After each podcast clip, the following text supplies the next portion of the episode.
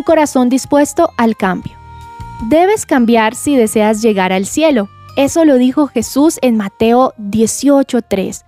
Les aseguro que a menos que ustedes cambien y se vuelvan como niños, no entrarán en el reino de los cielos.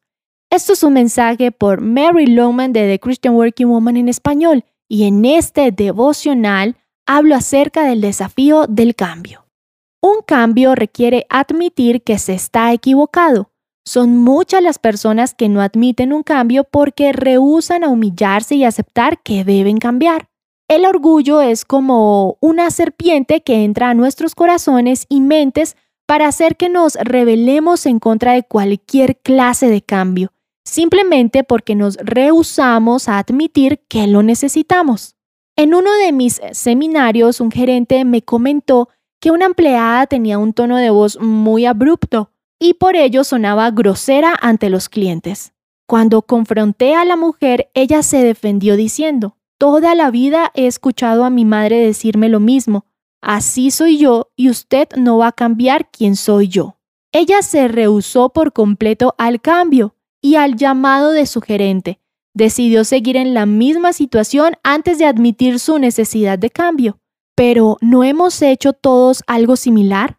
La verdad es que cualquier cambio es difícil y requiere de humildad. Es humilde admitir que tenemos cosas por mejorar e intentar cambiarlas. Mateo 18:4 dice, Por lo tanto, el que se humilla como este niño será el más grande en el reino de los cielos. Esta es una de las razones claves del por qué no cambian las personas. No muchos están dispuestos a humillarse y convertirse como un pequeño niño, como nos lo dijo Jesús. De hecho, muchas personas rechazan a Jesús porque no creen que necesitan un cambio.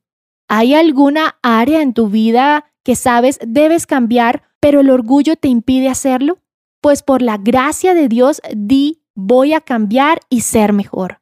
Si el problema es el orgullo, primero debes pedir perdón a Dios y segundo puedes pedir que Dios te dé un corazón dispuesto al cambio. Segunda de Corintios 3:18 dice, somos transformados a su semejanza con más y más gloria por la acción del Señor que es el Espíritu. Es emocionante pensar que nosotros podemos ser transformados a semejanza de Jesús.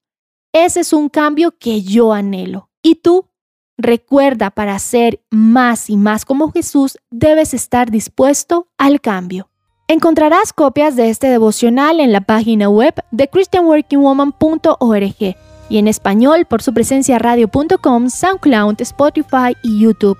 Búscanos como The Christian Working Woman en español. Gracias por escucharnos. Les habló Alexa Bayona.